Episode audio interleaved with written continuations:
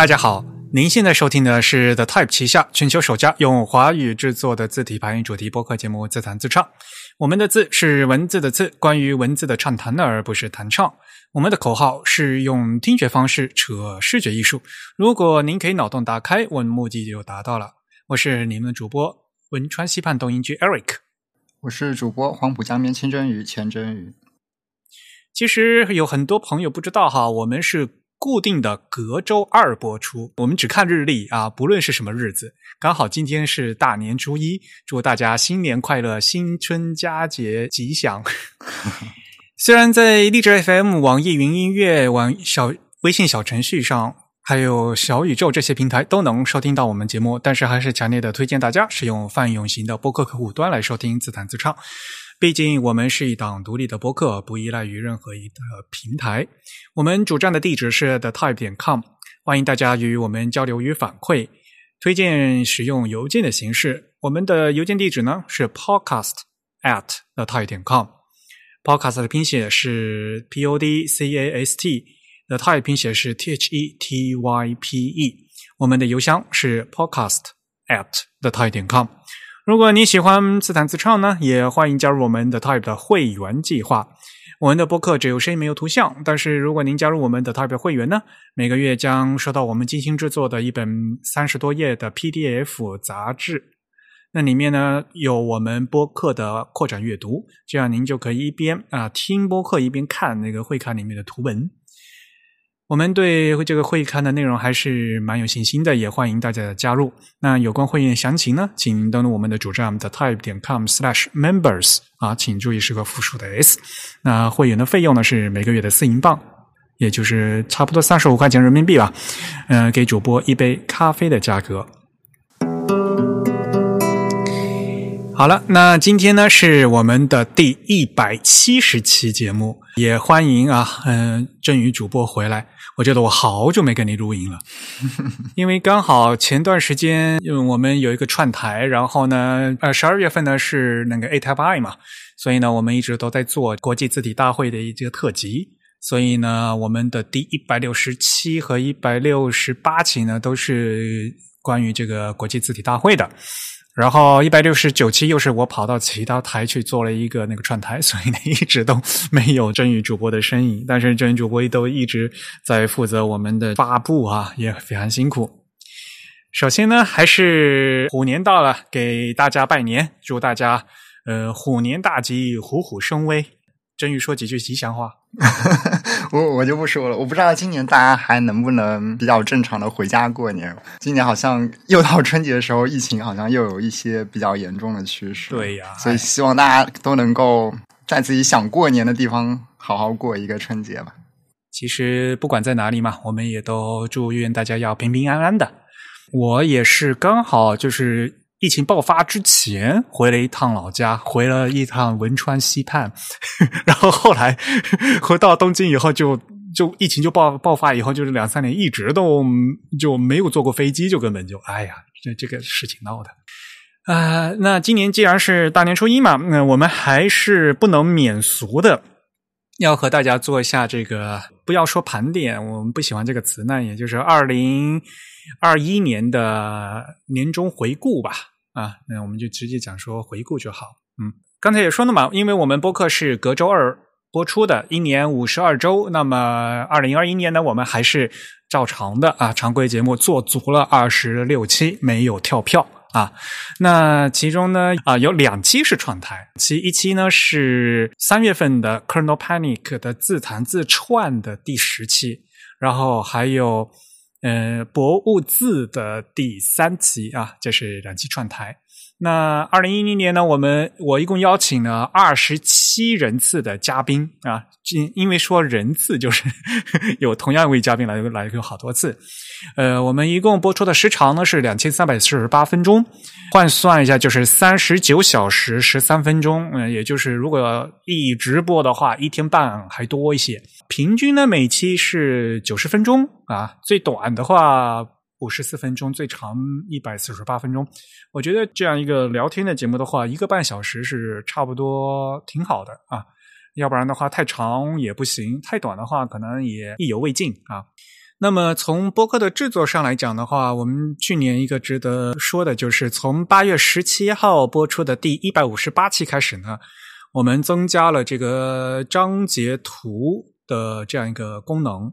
章节插图的这个功能其实是十年前我们上次好像也说过吧？啊，就是嗯，所以其实在这个播客这个形式诞生之初呢，一直都是就是到后面就是非常常见的一个功能。一般的这个泛用型播客客户端呢是可以看到的，但是如果你用什么其他的其什么小宇宙啊，可能现在就还是不支持啊。如比如说用苹果系统自带的。呃，播客这个 app 或者其他的 Overcast 之类的哈，那我们现在呢是可以章章节跳转，然后你跳到不同的章节的话呢，这个封面是不一样，是有一个图，嗯，不一样的那个图的啊。这个是从第一百五十八期以后啊，我们增加了这样一个功能。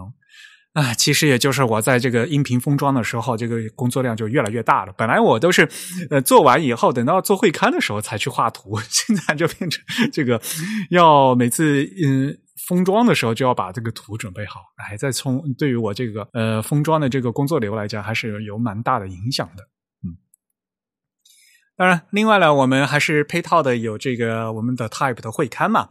那会刊的话，其实，在二零二一年呢，进行了一次改版啊，我们换了字体，嗯，具体的是换了个西文的字体啊，嗯，换因为换了西文字体，所以我们这中西搭配也进行也稍微换，所以基本基本的版式换掉了。那二零一零年我们每月一期嘛，是做满了十二期，这个 PDF 一共现在累计下来有四百七十五页。所以，如果你像我一样啊，还有我们像那个忠实的听众一样，就把它打印出来的话，这十二本杂志摞起来还是很厚的。那平均这个每本呢是三十九页。最少三十二页，最多四十四页。我后来也跟我们那个呃编辑团队也说，我们去年呢太拼了。本来我们就是说，嗯，目标就是三十二页，这是一个定量的。结果大家越做越嗨啊！因为每我做了好几期，都是一期四十多页。哎呀，这个排版排的我吐血。嗯，当然了，我们也很开心啊。我们这个会刊呢，入选了东京 TDC 的二零二一年的年鉴。那一月份的这个会刊呢，也是在一月二十五号啊，刚发给大家啊，这个是这个 A T Byte 这个会刊。那么二月份的会刊呢，我们预计将在二月底啊发出啊，这个到时候呢再和大家介绍。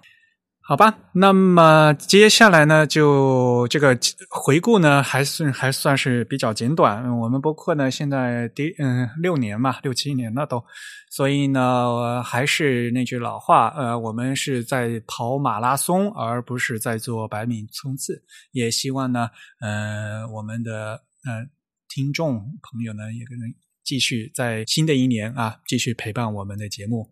我们会努力把这个节目继续做下去的。嗯，好，接下来呢，呃，应该进入今天的主题。哎，不过大年大过年的，呃，我们还是好久没做这个新闻了，所以呢，我们决定这次呢，还是给大家嗯进行播报一下全球字体新闻联播。距离我们上一次做这个新闻联播的话，已经是九月份的时候了，所以呢，其实也过了一季了嘛，嗯，还是有很多东西攒着跟大家说的。那么第一条消息想和大家说呢，还是业内比较重要一条消息啊，那就是 OpenType。大家也知道，现在我们这个字体格式非常重要，就是这个 OpenType。那么 OpenType 的一点九版的规范呢，现在终于发布了。其实发布的时候呢，是二零二一年的十二月进行了一些修改。其实最大的一个变化呢，是增加了 Color 表的第二个版本啊，C O L R 啊，Color。呃，其实大家一听就知道吧，这是一个那个色彩，也就是支持这个彩色字体。那么这次呢，就是一个全新的彩色字体的规范，终于可以实现，比如说什么渐变呐、仿射变换啦，还有多种混合模式。这样的话呢，就可以满足绝大多数这个 emoji 或者彩色图标的设计。浏览器方面的话，可能 Chrome 呢，它可能就要在 Chrome 的九八里面呢，可以继续啊正式支持。啊，现在现在 Chrome 的稳定版应该是在 Chrome 应该是在九九七，也就是下一个大的版本更新。就我们录音为止哈。大家也知道，这虽然大家听到的是大年初一，我们录音的时候肯定不是大年初一录的。不过话说回来，呃，一开始嘛，大家一直都觉得就是 emoji 啊，这个表情符号的导入呢，其实呢，把这个字体搞乱了，对吧？一开始呢，就是 emoji 引入 Unicode 的这个事情的话，大家就觉得，嗯，是一个把这个 Unicode 搞乱了。那现在呢，为了实现这个 emoji 来显示它。呃，那就要支持彩色，所以呢，由于这个 emoji 现在又把这个 OpenType 的那个特性给搞乱了，大家都一直都在纠结这个彩色字体的事情。OpenType 本身嘛，其实也，如果你要翻这个呃历史的话啊，从一九八四年阿杜比发布这个 PostScript 以来，这个字体技术本身就经历了很多的变革啊。那我们相信呢，嗯，这次这个每次这个 OpenType 的这个规范的一次翻新的话呢，都会给我们这个整个字体行业呢带来更多的新鲜的气息，也可以给我们字体设计师。以往的话，可能大家画这个。图标，大家也不会想说字体的这个一个格式只是做字嘛。但是现在其实大家也知道嘛，大家可以往里面画图标啊。现在呢可以放 emoji，以前呢只能是黑白的，那现在又有彩色的。所以呢，现在的这个它的可用性和它的可能是越来越多了。那么我觉得这是也是个好事，但是呢也会让这个规范变得越来越臃肿。我们以前。在说这个 emoji 的那那一期的话，其实好像和大家说过，就是这个彩色字体的格式的问题，对吧？对，我我们应该是列举了一下各个平台主流的不同的实现方式。因为大家知道，实际上你要画这个 emoji 的话，其实是图有图形图像的问题嘛，所以就会涉及到你到底是矢量的还是位图，对吧？那然后这个颜色怎么弄？那所以呢，嗯，微软，然后苹果，然后谷歌，他们各自呢都开始搞了一个东西。现在那所谓的大厂商就是要做规范嘛，那我们其实只能就是一直在看神仙打架，对吧？大家吵来吵去，各自把自己的呃实现方式呢都塞到这样一个 OpenType 的规范里面去。当然了，如果你要仔细看啊，其实 OpenType 现在这个规范它本身就是一个大杂烩，对吧？它是一个封装格式，里面你要文字，你要装点阵的数据信息也可以，你要装这个矢量信息也可以。对吧？然后这个是这矢量曲线，你可以装这个二次的被积压曲线，你也可以装三次的被积压曲线，也可以。那你要画彩色，你要画彩色字体，其实你用位图也可以，用矢量图也可以，其实就是各种都兼容。但反过来就是变成像这种实作里面就很辛苦，对吧？大家都要支持。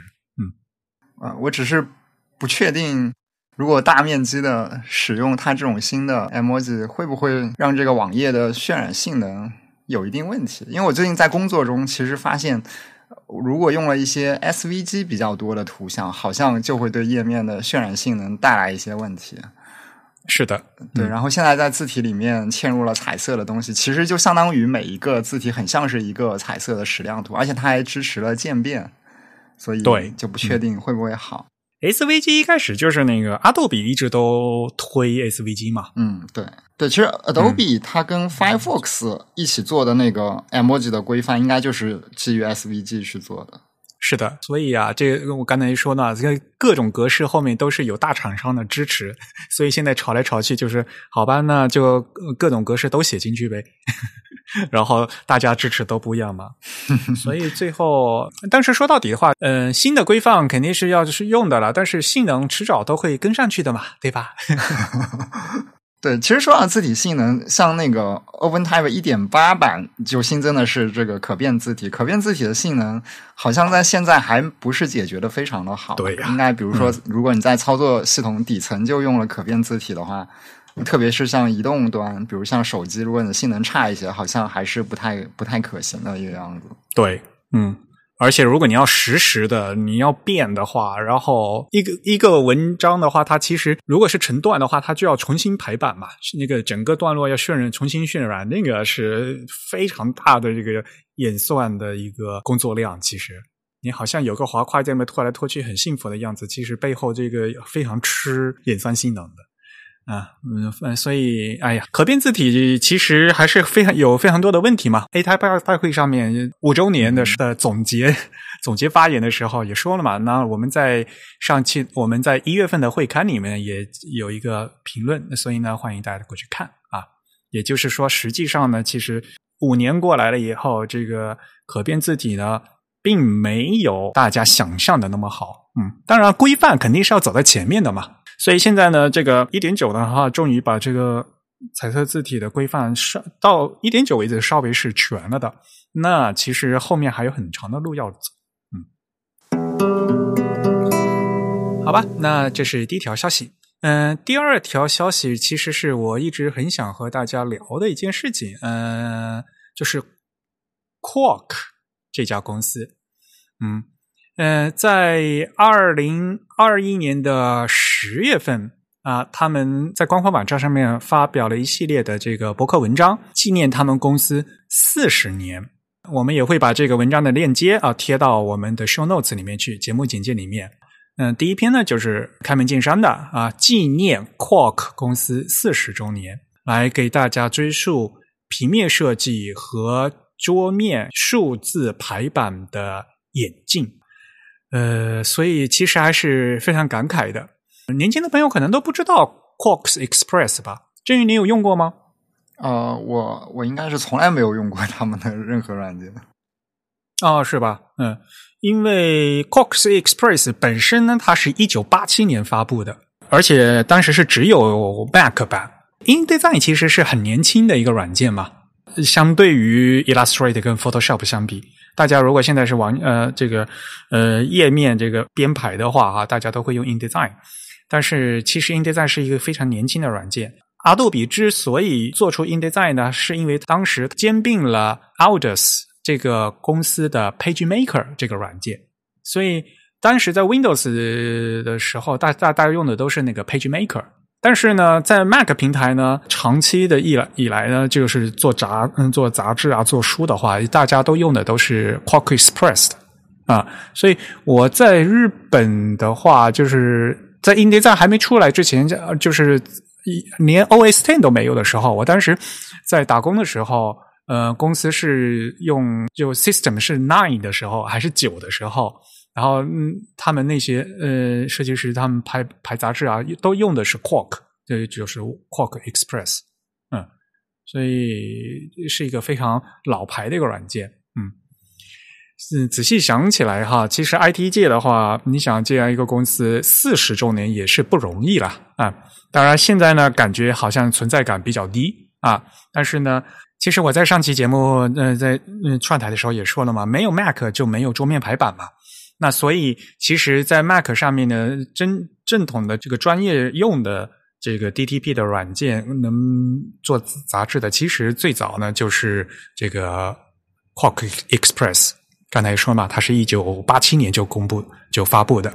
它的落败呢有很多个原因，当然了，这最主要的原因呢，其实是在零零年的那那些那时候，它没有赶上 OS，因为有很大程度上它的用户是依赖于。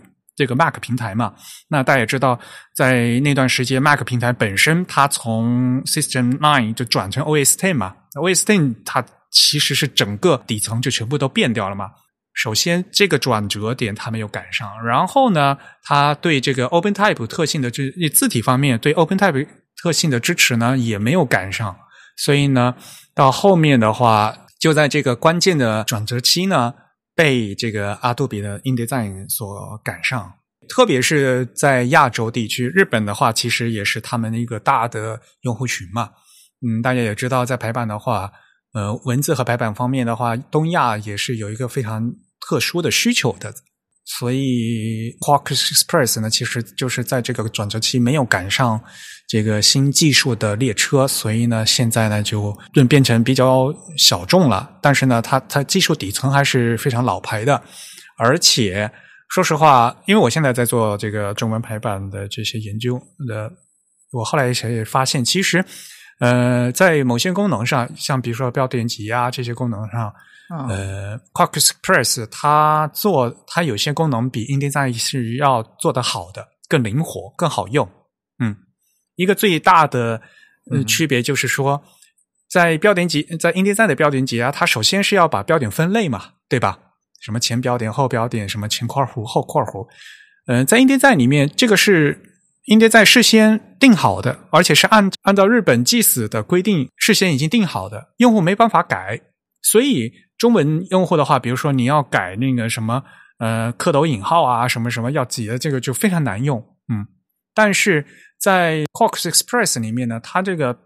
标点分类本身是可以给用户提供了这样的一个这个定义类的这样的一个功能的，而 InDesign 没有啊。这个对于专业用户来讲，这个是非常大的一个区别，对吧？这个机制其实是很，这个机制很简单嘛，就是你先把标点分类，然后呢，对每一类进行定义嘛。嗯，那么。InDesign 呢，这个首先这个分类的这个呢，它是包起来，它在 InDesign 的黑箱里面，用户是没有办法呃控制的，只能在 InDesign 事先预置分类的基础上进行第二步的，就是呃就是标点挤压的设置嘛。所以这一点是其实差别是非常大的。嗯，当然了，好的产品不一定就是卖的好嘛，对吧？虽然工人功能很强大，但是就不一定卖得好嘛。这个事情，呃，是因为你还有行业互相协作呀，还有各种各样的事情在嘛，对吧？嗯，所以也是蛮唏嘘的。嗯，大家如果去看我这个孔雀计划的话，我其实在里面呢也稍微有提到 Quark Express 嘛，嗯，就是同样一个功能哈，大家不要总觉得，呃嗯，就你只有 InDesign 是怎么样，然后 Illustrator 是怎么样。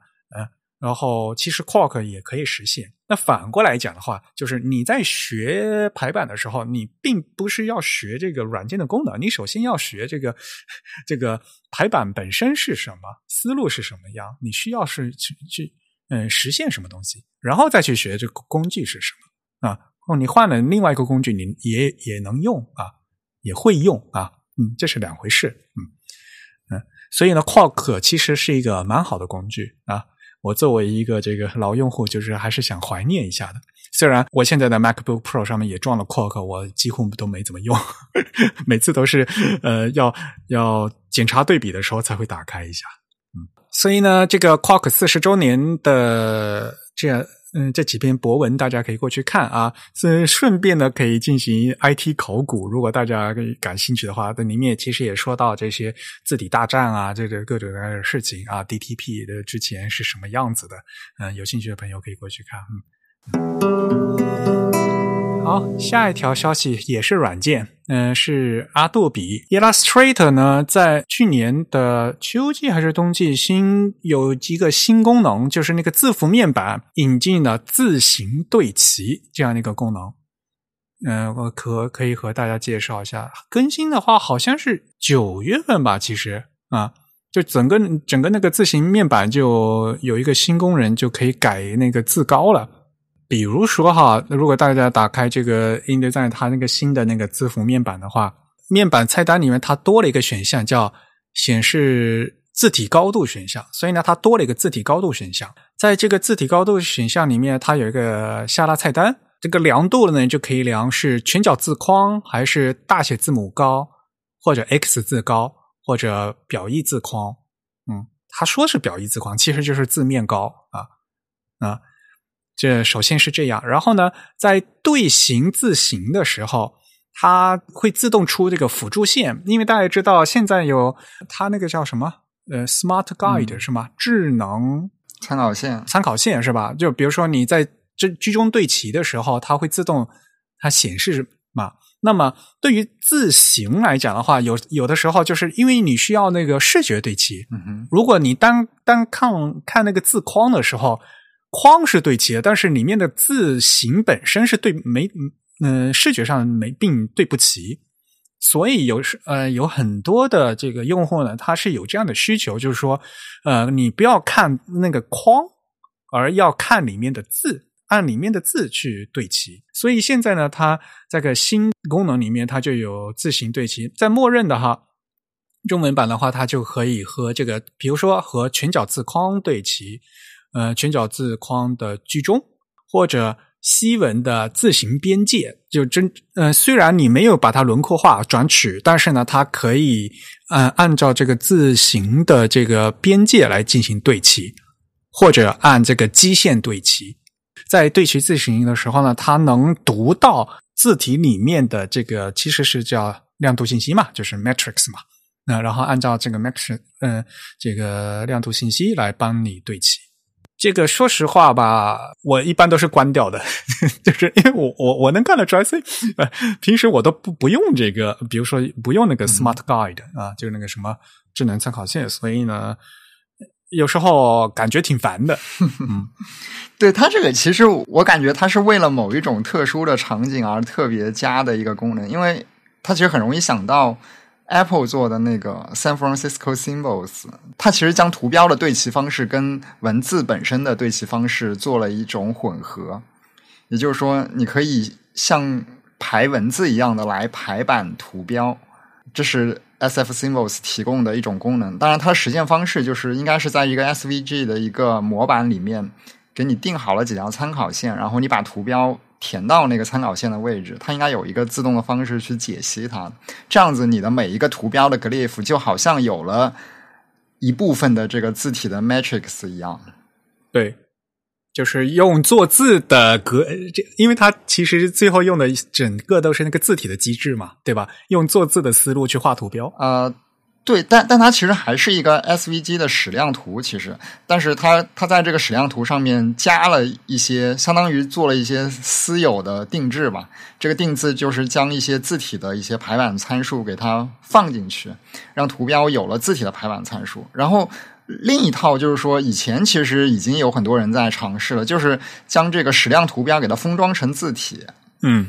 然后你在这个网页上调用这个图标的时候，你只要先预加载一个 Web Font，然后用一些私有的码位，比如说，你就可以调用出一个图标。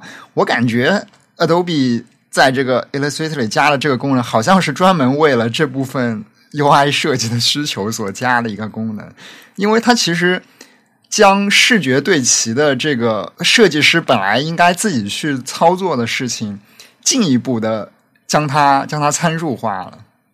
这其实是违背了视觉对齐本身的这个初衷的。视觉对齐就是告诉你说，因为有一些东西我们是无法参数化的，所以需要人为来定义你什么时候才算是对齐。但这个时候，他将这部分人为的工作又又对你进行了参数化，又告诉你说，你不用相信你的眼睛，我们有参考性。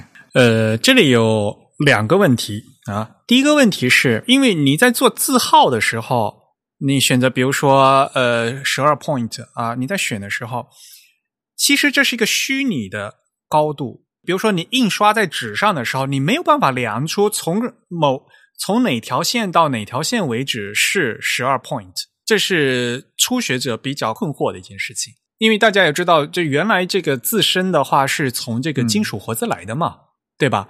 然后现在没有金属活字，但是汉字是有那个字框的嘛，嗯嗯，我们能看到的呢是那个字面，就是琢磨的部分，但是我们看不到那个字框。所以就是就日本人经常讲什么虚拟字框，虚拟字框其实就是字框啊。而我们说的，比如说那个十二 point 是这个字框的这个框的高度，但是你又看不见那个字框，所以呢很烦。他现在呢给这个初学者呢，呃，一个从字体度量信息里面读出来的这样一个数据，告诉初学者这实际它的。呃，字面是多大？x 字高是多大？然后呢，字框是多大？嗯，这是第一点，就是说，嗯，由于活字就是这个金属活字这个历史传统，实际的用户是看不见真正的这个字号的大小是在哪里的。然后第二点呢，是平面设计师他其实还是有很多这个对齐的这样一些功能的，像比如说你一行字要和一个圆对齐的时候，没有新功能，那老功能的话。它自然而然就就是圆的话就是跟圆嘛，右边的话那个字的话，它是和那个软件的那个 bounding box 就是外框对齐嘛，就是你拉出来那个字呃那个文字框对齐。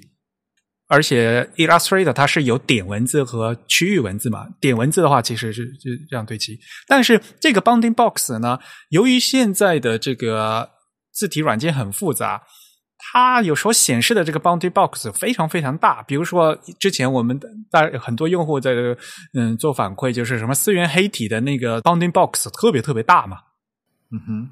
因为它特殊的一个那个行高的定义，导致 Illustrator 在用这个四元黑体的时候，它描绘出来的那个框啊特别特别大，而字呢只是浮在上面。以这样一个状态去和一个 graphic，比如说旁边一个三角形或者一个圆形去对齐的时候，是怎么也对不齐的嘛。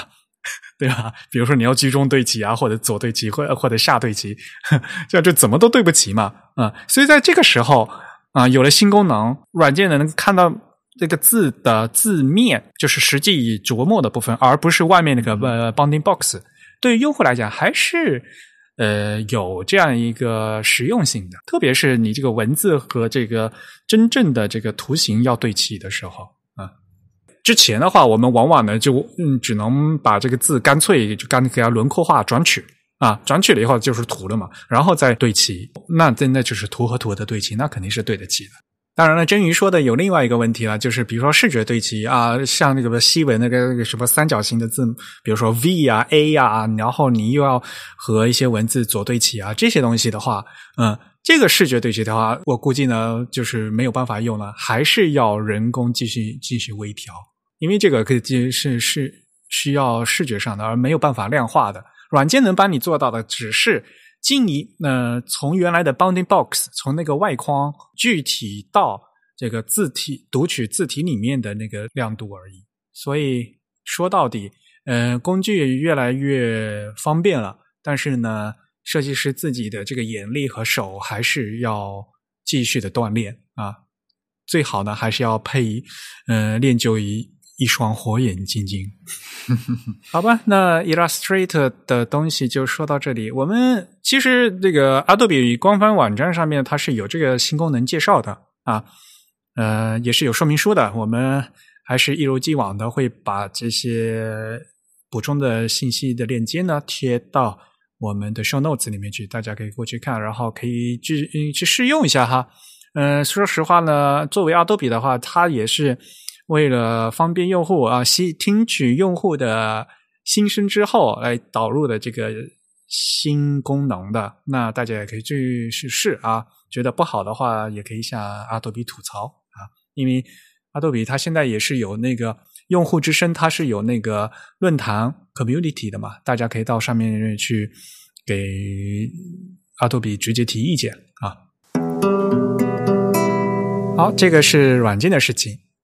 接下来和大家聊一聊字体。那我们是字体排音博客，不能听不不能说，呃，不聊字体。但是呢，说实话，太多的各种各样的这些标题字，我也实在是打不起兴趣。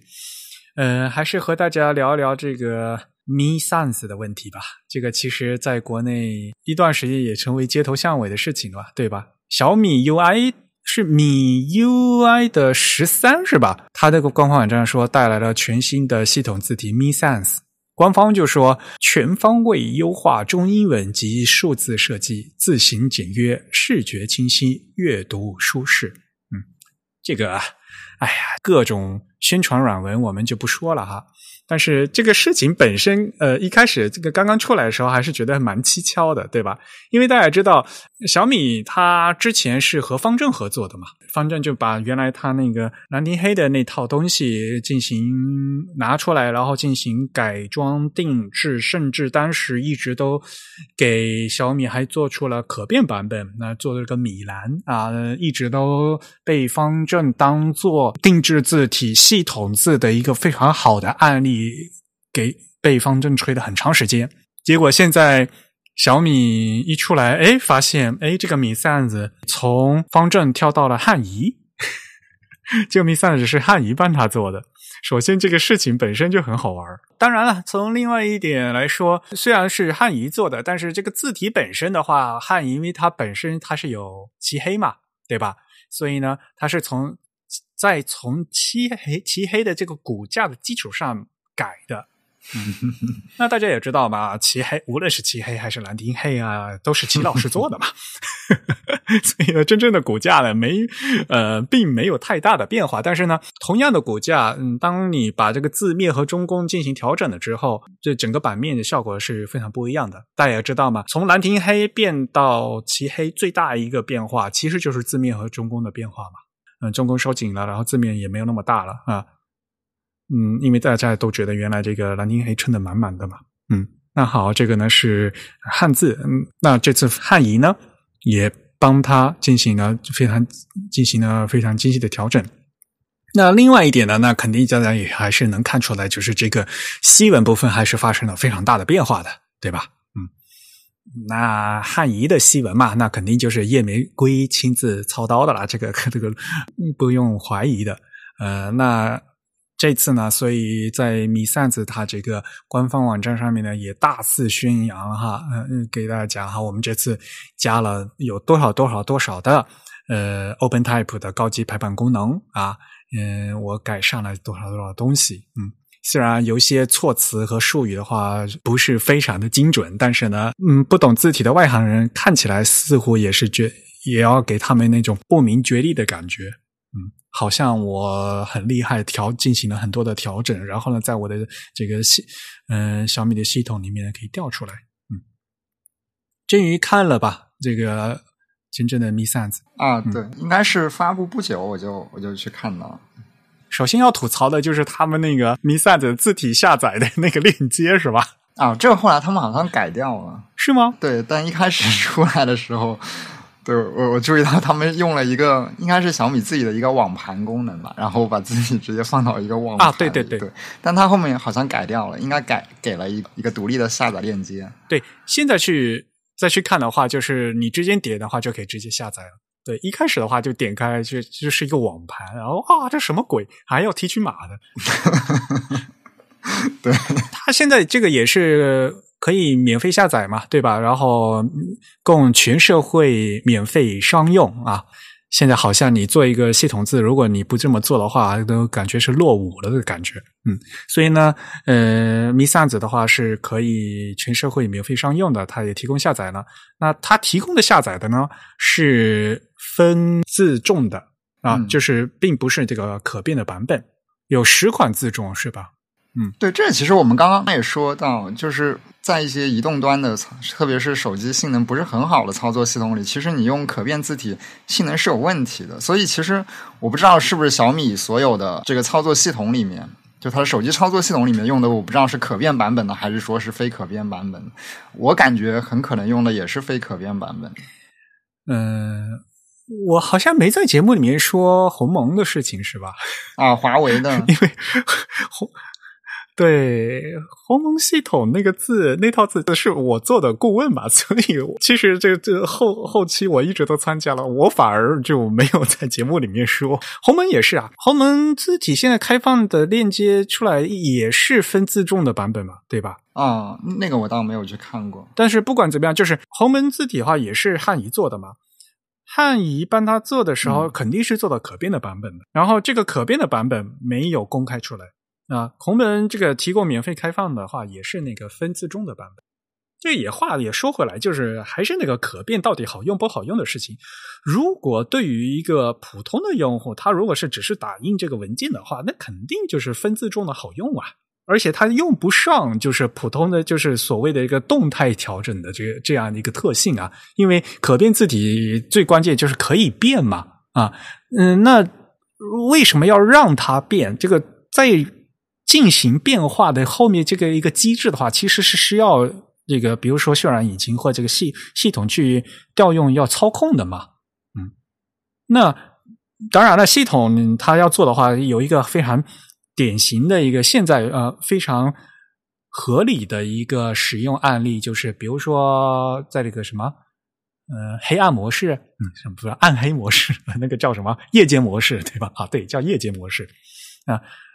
就是白底黑字和黑底白字的时候，粗细应该有变化嘛？这样的时候呢，如果你需要这个粗细非常微妙的变化的话，哎，那我可能比如说我后台呢是一个那个呃可变的，然后呢，我给你进行一个参，我指定一个参参数，然后它就显示出来是这样子。然后当然了，如果是你封装到系统里面去的，可能你可以节约一些就是系统的存储空间。但是，正如刚才真宇真宇主播说的，你虽然节约了系统存储的空间，但是呢，在显示出来的时候进行调用的时候，非常耗费这个渲染的 performance。但它其实其实这个问题，比如说我们刚刚提到，像这个操作系统级别，它切换这个，比如说深色、浅色主题的时候。它可能对这个自重的要求有一个微妙的区别，但像这种非常明确的，一旦只是只要这个需求已经固定下来了，我们都是给它单独生成一个特殊的自重，会更加的高效。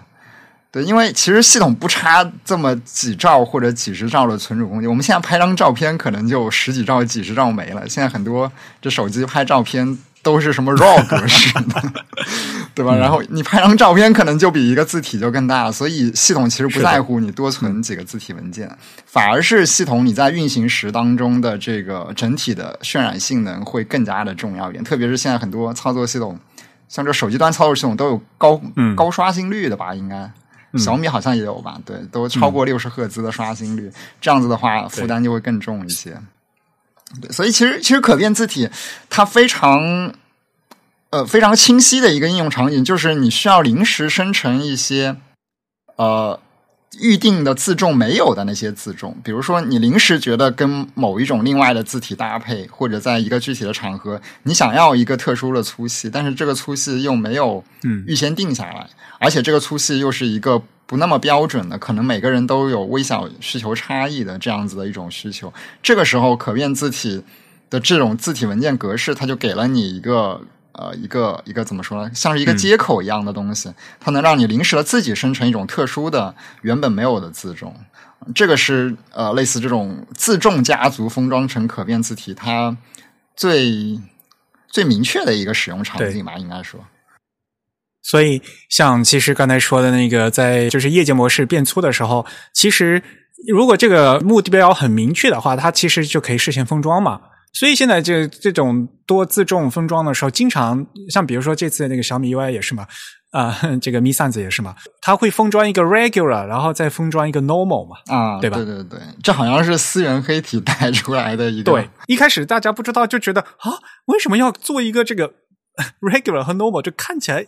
这么粗细这么接近的两级自重，对吧？其实它就是为了它是有这个明确的这个使用场景的，所以有同一个模板之后，你要做多少个子样，然后这个子样如果是呃是如果是很常用的话，它其实就可以事先做好嘛。如果是不可预见的需要临时的话，那再从模板去调啊，这其实呢是一个很好的一个使用逻辑嘛，嗯。当然了，这所有的东西还是退回那句话，你就是你要跟资源和性能去做平衡，这个是使用问题了。单看这个 Mi Sans 这款字，这个字的形状啊，还有这些漂亮呃和功能，你感觉怎么样？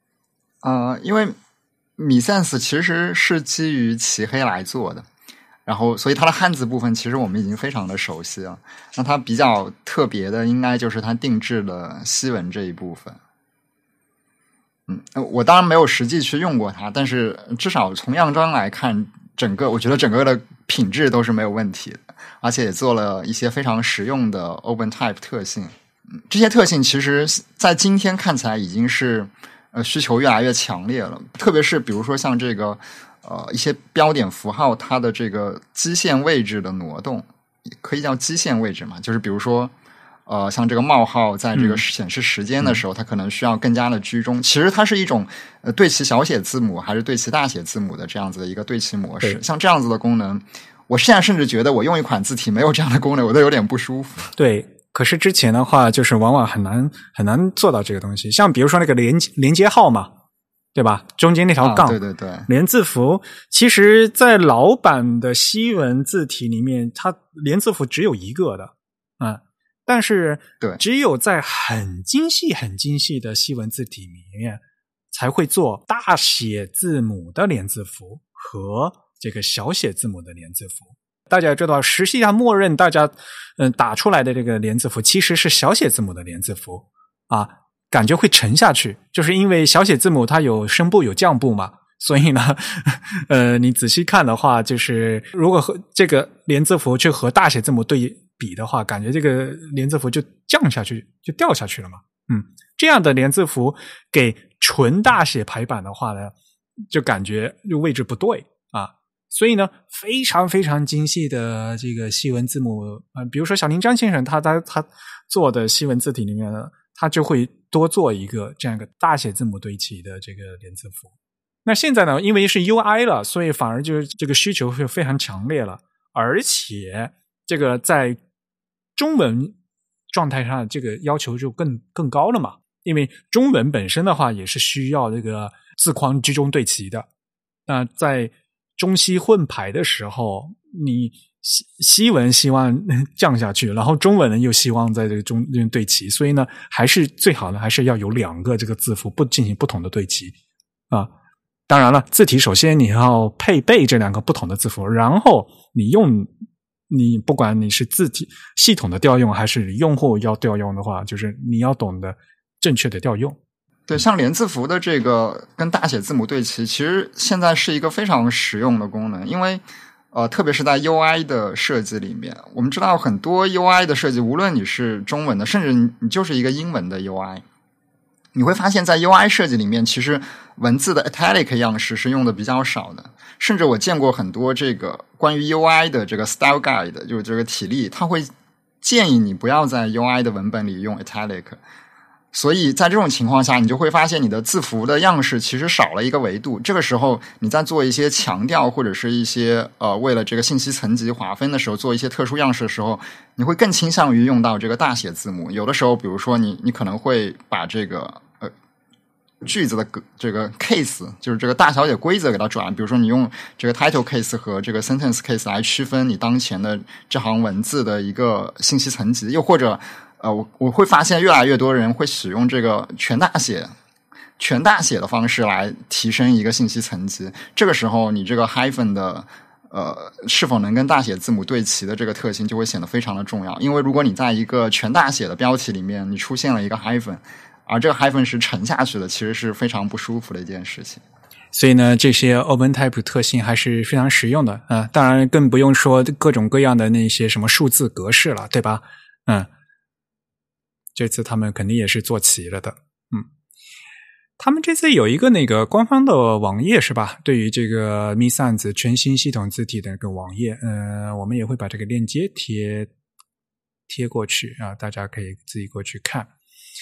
但是这个网页上面写的这些文章啊，哎呀，实在是哭笑不得。他比如说，我把念一下哈，字体功能调用及实现，Font Font Feature 属于。OpenType 中的高级排版功能，这句话什么鬼嘛？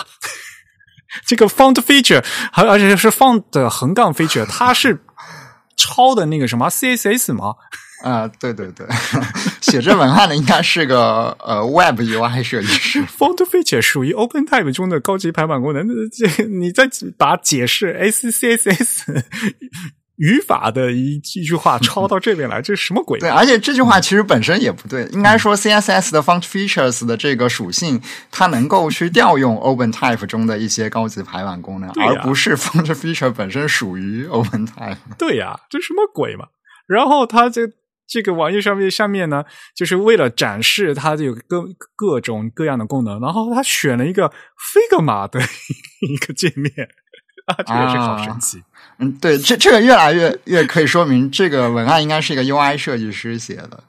对，然后呃，Figma 确实它比较好的一个特点就是它能在那个调文字的那个面板里面非常直观的给你显示呃，几乎是常见的所有 OpenType 特性的一个选单，而且你在点这个选单切换的时候，你能比较直观的看到哪一些字符受到影响了，这是它比较好的一个特性啊。而且这也是现在 UI 设计师最常用的一个 UI 设计软件了。但是就这样一个东西，给普通手机用户的话，好像 没什么用吧？对，我知道有很多人，比如说啊，米粉的话，他们干脆就是把这个字下来，要比如说在 Word 里面用之类之类的，对吧？这 个根本根本根本就根本就用不到，就是哪怕字体有。这这些功能它在 Word 里面调不出来，这当然这是另外一回事了啊。然后呢，还是一如既往的，这各种各样的一些嗯术语说的都不准。那第一句，像比如说大家的介绍，还说这个字体共包含两万九千零九十三个字符。哎呀，这这这这句话一看就知道不对，他肯定是想说这这个字体里面他画了两万九千零九十三个 glyph，而不是字符。嗯，因为你这去去装了以后，打开以后就有啥，这这明明是是字形的数量，而不是字符的数量。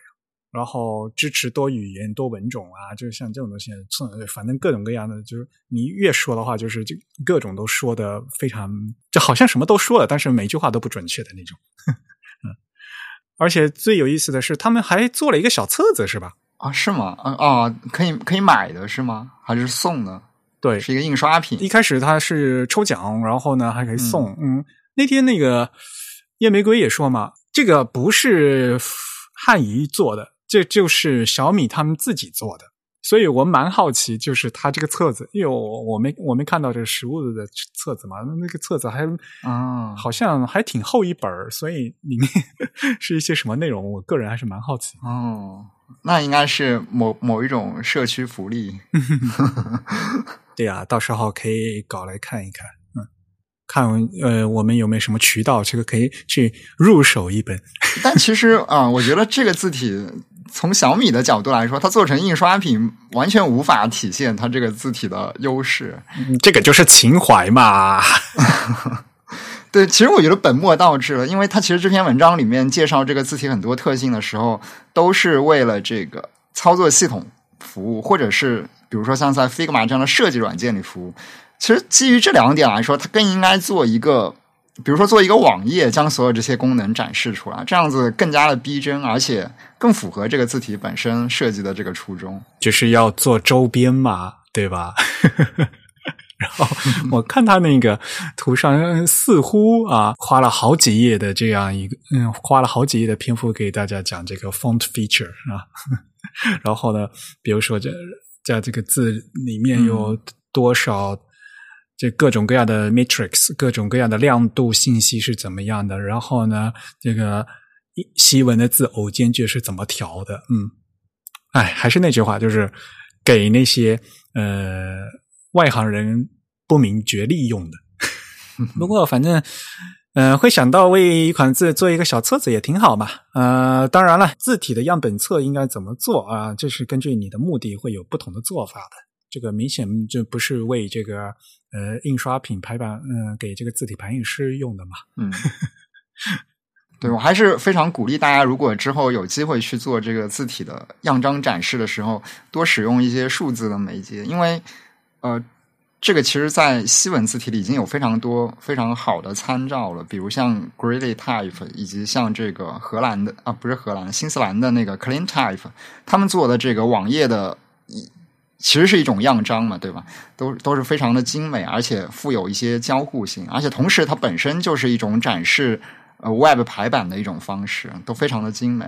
所以要看你目的了，因为如果你就是为了屏幕显示来用的话，那你就可以看它平写的效果嘛。反过来讲，如果你就是要用在书上用印印刷的话，你最好还是给要打印出来，然后看它打印的效果嘛。这是肯定的，所以也要看你那个不同的目的，要看不同的样章嘛。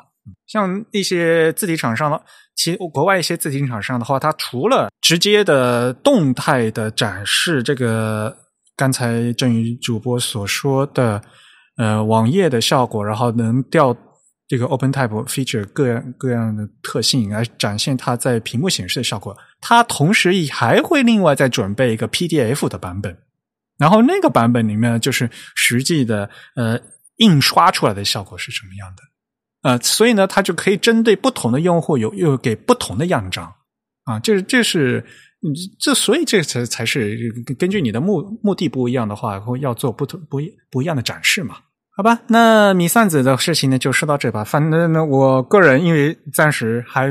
我手上并没有小米的产品，所以也没有办法评论它实际的嗯表现效果怎么样。它随着 MIUI 十三的发布之后，才会让陆陆续续的让大家看到吧，对吧？至于之前小米为什么呃从方正跳槽到汉仪这个事情本身的话，还是蛮有意思的一件事情。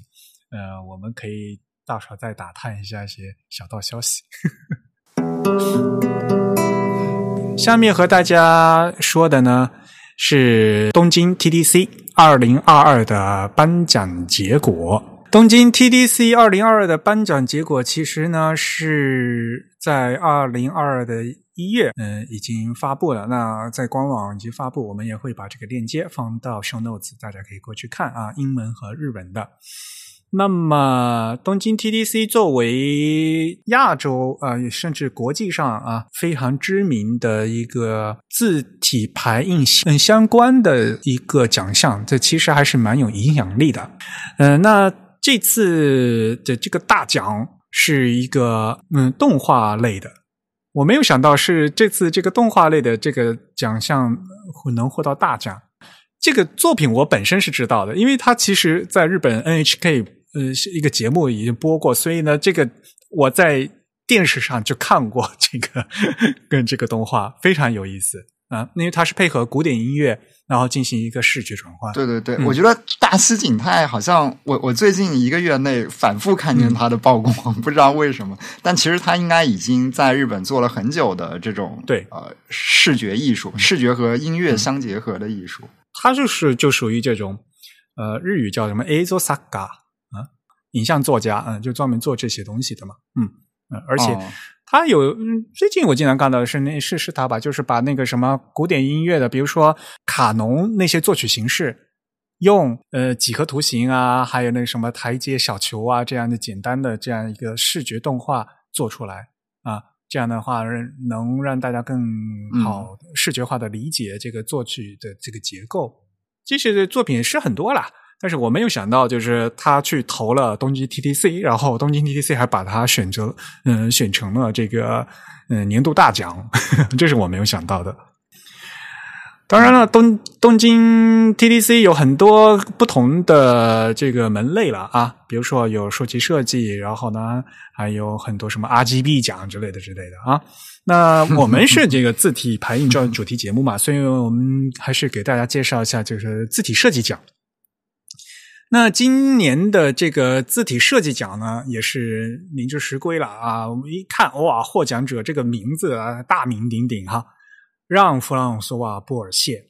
嗯，其实我们在节目里面已经和大家提到过嘛，Jean-François Bourget 啊，法国著名的字体设计师啊，我对他的作品印象最深刻的就是。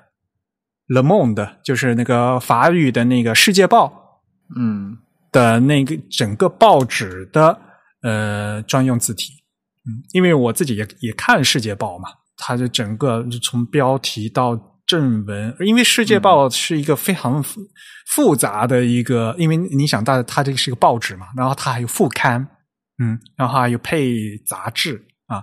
所以呢，这是非常非常漂亮的一个，嗯，一套这个非常功能性非常强的正文字体啊。中文应该叫让弗嗯弗朗索瓦布尔谢。他这次的获奖作品呢是叫 Altesse。Altesse 是什么意思啊？就是那个什么 Highness 英文，就是形容贵族和皇族的那个词是吗？主公，对对对对 对啊，所以看起来很高贵啊。那 Altesse，呃，如果你要说的话，我呃我。Vos a d e s 的话，其实在法语是殿下。哦哦，对 殿下，对，就称那个太子的，就皇上是皇上是那个陛下嘛，嗯，太子是那个，比如说王王子的话是殿下嘛。哦，就英文不是有 Your Majesty 嘛？嗯，的后面即是 Your Highness 嘛。嗯，Altesse 就是那个相当就是英文的 Highness。嗯啊，这是一个字的意思，所以大家可以想象，它本来就它就是 可以会有一个很高贵的一个样子。那这是一款什么字呢？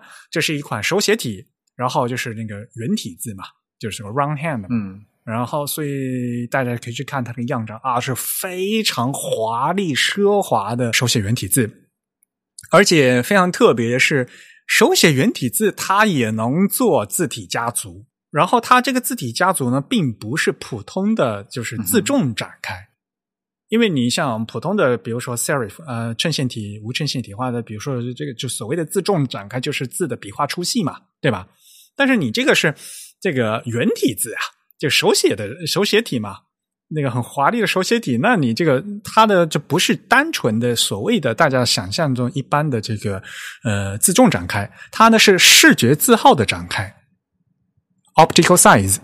所以呢，它的这个家族呢是有五个成员，然后这五个成员并不是就所谓的粗细啊，什么什么所谓的 bold 啊，什么 heavy 之类的，而是因为是视觉字号，所以它是。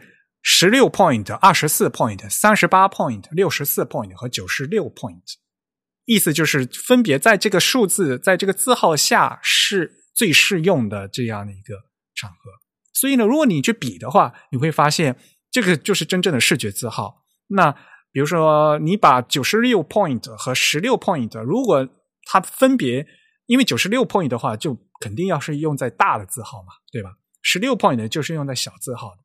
但是，因为现在字，嗯，电脑可以缩放，你硬要把这两款经过视觉字号调整后的字，你去硬要缩放成一样大进行对比，你就会发现它的对比度是不一样的，它的 x 字高是不一样的，而且更关键的，它的字距也是不一样的。所以呢，这个就是。嗯，大家就一直都觉得啊，这个视觉字号好难啊，这个到底是什么东西？因为它并不像那个什么字重那个非常容易看嘛，对吧？嗯，但是反过来说，呃，哪怕是字重，你从粗体和细体的话，这个字距也是不一样的。因为你笔画变粗了以后，如果你这个字距不调整的话，这个就会糊在一起，或者嗯，就会和对方的相邻的字母粘在一起嘛。嗯，所以你。把这个字变成从细体变为粗体的时候，你会发现它排版也会崩掉，就是因为那个字距也不一样。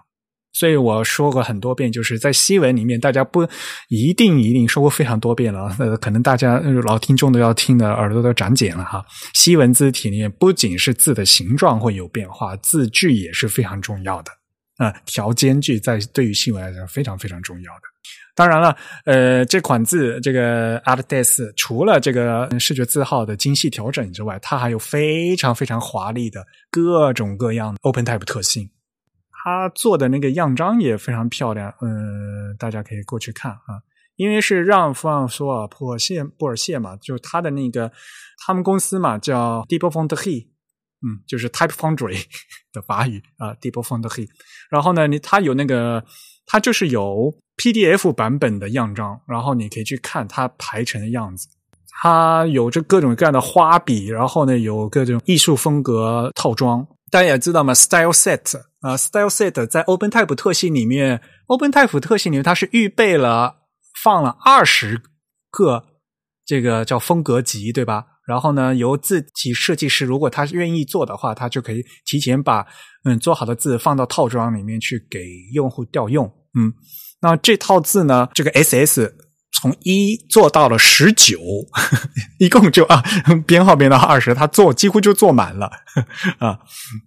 呃，它有非常多套的这个风格集，所以呢，呃，比如说你要这后面这个花笔啊，因为大写字母它有那个 swash 嘛，就是那个后面的连笔啊，它它跟然后这这又是手写字嘛，所以呢，它。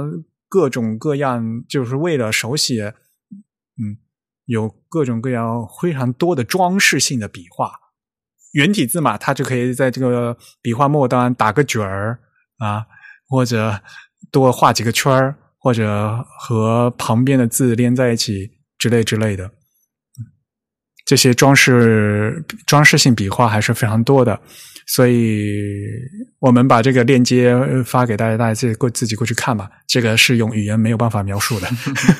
而且我觉得使用这些样式集合还需要一定的书法功底，很难。你也不能乱用它们，你得知道在什么时候去用哪一个样式集合。对。或者说是用哪几个样式集合的组合。对，然后你还要说明书，就是对对，我想用这样一个连笔，然后我还得去翻说明书。哎，对，我这这个字形是放到 放到哪里了？要不然你还得去试啊。你刚才不说啊，哪怕你有这个 style set，有这个风格集，但是风格集有十九个风格集，所以你还得你还得去试。哎，它放到哪个风格集里去了？这个确实不是特别直观，需要这个排版软件的 UI 对你有一些辅助。你才能比较方便的去选。哎，如果你要这样说的话，其实那个 Mac 系统默认的就可以用。如果有风格集的话，你选中一个字母，它会它会直接把可用的资料那自动给你选出来的。就是 Mac 系统默认的那个呃字体排印的那个菜单里面就可以用的。其实它是什么在这个行文当中动态的会展示吗？它好像必须你是一个面板里面手工去选吧？你把那个面板就放在一边儿，然后呢，你鼠标选中一个字母的话，那个面板就会自动显示这个字母所对应的其有多少个选项。哦，是这样的。所以 Mac 的 Mac 系统的那个系统做的非常好，就是系统的那个功能做的非常好。就 application 就呃导致其他的一些呃哦做的非常不好。呃，当然了，呃，你现在软件里面没没有这个 artist，你没有办法是看到。你可以选那个 tap final 嗯，比如说你随便用一个最普通的那个什么文本编辑，然后打一行字，然后用 tap final 然后你把那个呃菜单里面字体菜单排版呃字体排印那个选项选出来。然后你就可以看，你单选一个字字字字字母的话，它会把可选的相关字形都给备选，都给你调出来，由你选。所以系统的这个 UI 其实做的还是蛮好的。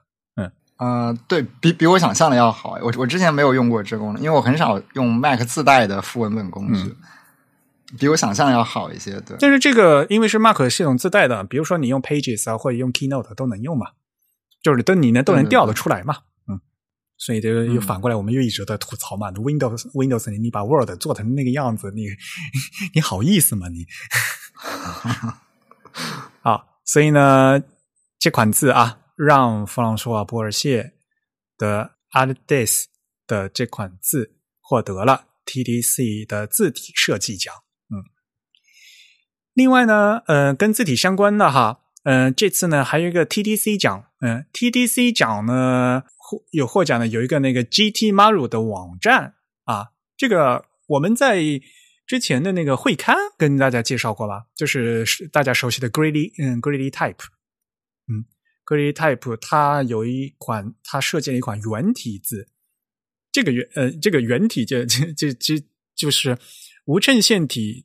的这个笔画末端是圆的啊，这不是那个 round hand 啊，刚才那个圆体字是手写体的圆体字，我们现在说的是无衬线体的那个圆体字，嗯，叫 GT Maru 啊，有马路，因为日语的马路就是圆的意思，嗯，对他这是拿的是日文名，对，然后首先是有这款字，然后呢，呃，Greedy Type 为这款字做了一个小网站啊，mini 呃 mini site 啊，非常非常的有意思。就叫 GT 杠 Maru 点 com，Greedy Type 就做了很，其实做了很多这样子的小网站，它其实就是一种新型的字体样章，而且比传统的样章会更更有展示价值，我觉得。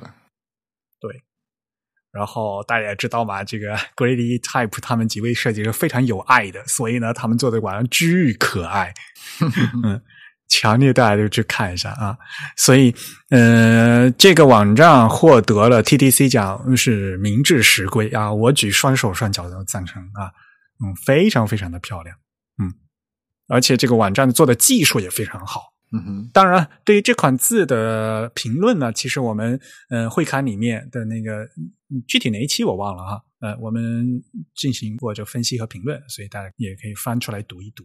然后有一些其他个人感兴趣的作品，有一个作品就是那个广告类的一个作品，是那个中国设计师获获得了 TDC 奖，是劳硕维的一个作品，叫《木生木落》，他是那个广东佛山人嘛，所以他他留的那个名字 Low Sick Boy，一 一看就很就就像是粤语。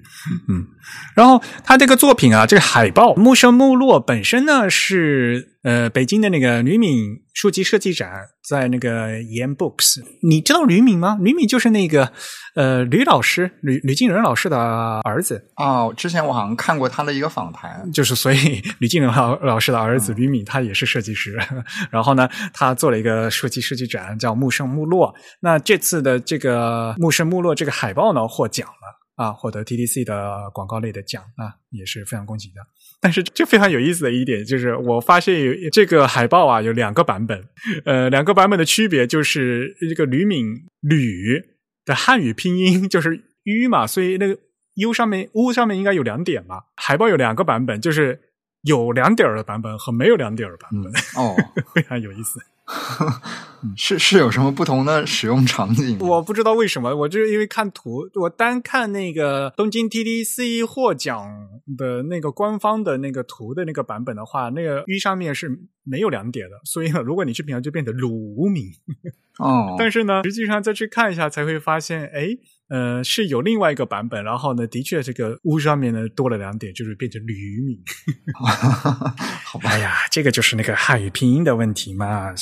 对吧？因为汉语拼音就就是在拼在和呢呢了拼的时候，这个 u 上面两点是不能省的呀，要么撸和驴就分不清楚嘛，到底是卢老师还是吕老师，对吧？嗯哼，是鲁班的鲁还是那个两个口的吕，就分不清楚嘛。如果你没有办法打那个加两点的 u 的话，拼写应该拼成 l y u，也就是了呀乌。而不应该用什么所谓你打字键盘的 V 去代替，嗯，用 V 代替的话，只是你打字键盘输入法的一个代替的方式，而不是这真正的正字法拼写方式。真正正字法如果实在打不出来的话，就应代替。如果你要代替的话，就应该去用这个 YU 去代替。就像比如说那个护照，护照的时候必须用大写字母，然后又必须要区分的时候。嗯，就规定就是打不出 “u” 的时候，就必须要用 “yu”。这个都是普通汉语拼音的问题了。可是这像这种东西的话，因为呃小学也不教了，大家都不知道，所以呢，哎就乱七八糟的。哎，啊，对，我记得好像之前还有个什么新闻说，中国的这个护照因为“吕”这个姓的拼音，好像还还有还出过一些什么问题。好像以前是不区分这个“路路”和“吕”的，然后后来。后来好像又要区分了，所以导致有的人护照上面的这个名字就被改过，就出了一些问题。对，就很不好嘛，这个是性的问题嘛，这个你不区分是不行的呀。啊，把人混在一起怎么怎么行呢？对吧？汉语拼音在说你打不出 “u” 的两点时候，用 “yu” 来代替的话，这个其实是在汉语拼音方案制定之初，也就是五十年代的时候就有这个规定的。嗯。就是在最早在讨论这个方案的时候，就就一直有这个规规定，因为当时大家都觉得这个“一加两点”就是不好弄嘛，所以这个替代方案呢一直都是有的。就是随汉语拼音方案诞生的时候，就一直有这个规定，只是大家不知道了，不会执行而已啊。当然，这是另外换题外话了啊。说到这个作品，劳硕维的这个作品，感觉还是这个画风还是比较有意思的，比较新奇，比较符合最近这个画风吧。他而且他在海报里面呢，还用各种几何形状和各种不同的元素。拼成了汉字，嗯，这个这个应该可以算成广义上的所谓的 New Ugly 风格的 typography 是吧？也许是吧。当然，我刚才想说，但是我故意把这个词吞进去了，然 后结果你说出来了。对，现在这个词感觉像是一个凡是不能分类的都往里面塞。但你也知道了，我个人是不喜欢这个风格了啊。但是哎，这个风格很很多人在用吧，对吧？然后他还拼了好多好多汉字，蛮有意思。嗯嗯，大家可以过去看一下。这个是获真正获得这个 TDC 奖的。嗯，那提名的话，提名有很多。然后提名里面字体设计类的最终提名进入最后一轮提名呢，有三款字。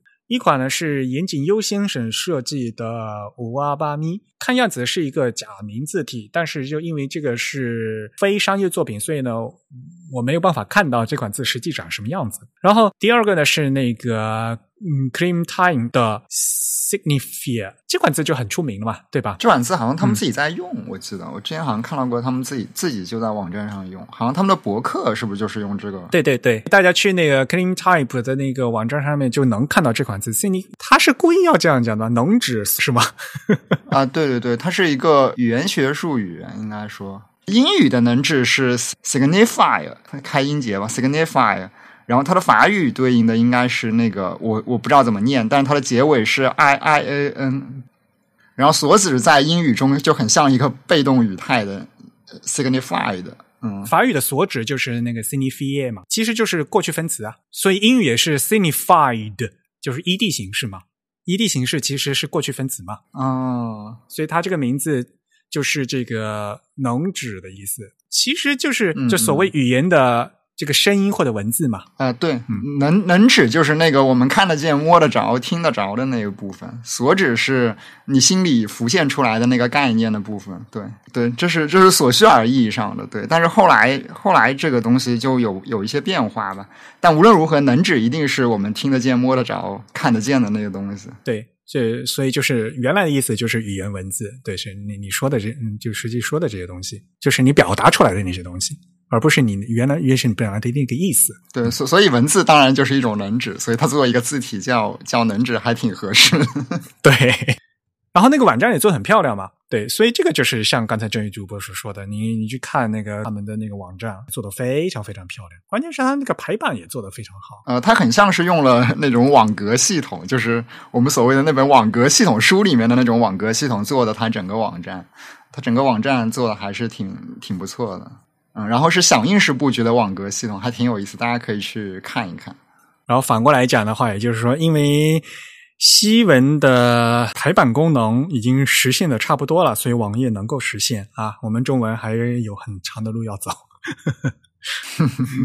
那这款字的话，怎么说呢？就是正文的衬线字。对吧？偏古典风格，对它给现在读者的感觉就是，呃，它肯定是不是一种很现代的感觉的，因为首先它这个字宽度就会比较大一点，而且 X height 也不是那么的大，所以其实跟现在的这个设计潮流是相反的。从这个角度来说，它更复古一点，因为我们现在看到 Web Font 上面，你做一个比较复古的，或者说做一个衬线体，做一个人文人文风格的衬线体的话。它会倾向于把这个 X height 做的高一点，而且它会倾向于把这个字的宽度稍微压了窄一点，这样你在网页上一行就可以多排几个字，这样不至于不至于把一行排的非常的长，这样阅读的体验感会好一些。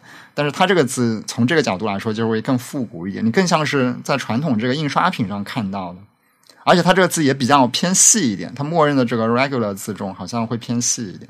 哇，你没看他那个 thing 啊？哇，那个 thing 的 italic，哇，做的真的是绝了，你知道吗？真的，真的，真的，你去看那个 thin 的 italic 的那个曲线，哇，这都，如果你拿去放大看，就感觉这字母那个笔画都是断掉的。但是你缩小看，哎，效果非常好。呃，所以你就觉得会很精妙。你你放大看，哇，这个字这个形状什么都是这个样子的。对，这也是感觉像是 claim type 的一种特殊的 技术了，都变成它的字，你放大看会会看到另一种景象，就它的轮廓都非常的精致，而且都非常的极端。嗯，但它又保证了在缩小的体那个阅读体验是还是可以的，就是不不会出现一些很奇怪的问题。因为他自己网站是用这个东西，然后他的那个博客好像用的也，他的博客也是用这款字体嘛。对对对，他的博客是用这款字。他他的博客有些长篇的一些那些分析和这个历史的论文嘛。然后我在 iPad 上面，因为是 Retina 的屏幕，读那些博客，哇，看起来就是非常舒服，就是和那个印刷品的感觉一样。那个感觉的品质非常高哇，特别舒服。我非常建议用 iPad 看，至少你要用那个 Retina 的屏幕看，那看起来感觉就非常非常好。这是非常高质量的一款字。东京 TDC 呢，这次呢，啊，他只获得了提名，没有获拿到最后的那个 TDC 奖。然后还有提第三个提名啊，因为这次这个字体设计的它的最终提名只有三个哈。另外一个提名呢是尼古拉 Bencrow。做的一款字，名字叫 Ratio Typeface，这也是一个非商用的字体。但是呢，这个字体的话，可以在网站上面看啊。我们可以把这个链接拿，嗯，拿给大家。嗯，这个 Ratio 这款字也非常有意思。Ratio 应该怎么说呢？当然，首先它是一款无阵线嘛，古风很拙的那样的 grotesque 型的，就是怪诞型的那传统的那个无衬线，因为它是从这个早期二十世纪的一个复刻嘛，飘摇在瑞士和德国字体这之间的这样一个折中的一一个设计，嗯，好吧。然后，所以这个就是东京 TDC 这次的获奖，重点谈了一些字体方面的。当然了，这次东京 TDC 二零二二还必须要和大家说的一点，就是我们的影子上海啊，也是提交了的。那这次呢，也是入选这个二零二二的年鉴的，所以这也是我们的 Type 第二次送选，然后第二这次呢，也是入选年鉴啊。第一次是会刊，会刊也是入选年鉴，那这次也是入选年鉴啊。所以呢，在二零二二的今年秋天啊出版的年鉴里面，也可以再次看到我们的泰的作品，那就是我们的影子。那关于影子的话，我们是非常熟了。呃，可能大家如果有兴趣的话，可以翻回我们去年八月份吗？是吧？我们将和嗯请米拉过来跟谈，嗯，谈一下，也就是我们播客的第一百五十七期啊。隐于式的文字啊，嗯，我个人是非常喜欢这本小册，像字典一样的小书的啊，可以随便翻一翻，然后获得一些灵感。嗯，这个呢就是东京 TDC 的消息。好，下面和大家公布一下我们一月份会员抽奖的结果。那恭喜 ID 为 Erica。的会员获得本月的超值奖品啊！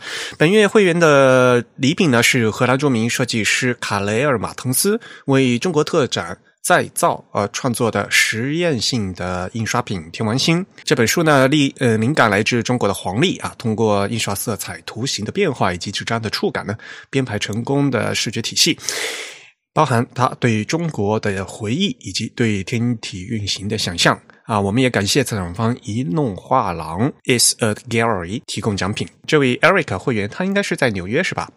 我们的会员奖品呢是全球包邮的啊，所以呢也再次恭喜 Eric 获奖。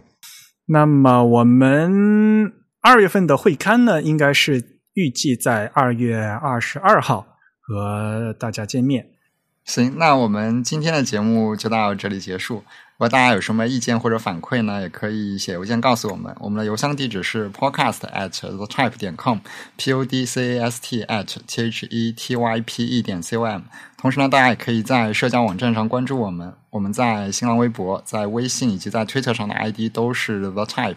在 Facebook 搜索 the type 或者搜索 type is beautiful 也都可以找到我们。也希望大家能在虎年啊继续陪伴我们。嗯，本期节目由 Eric 和振宇主持，是由 Eric 在 MacOS 上紧急制作完成。感谢大家收听，我们下期节目再见，拜拜。嗯，拜拜。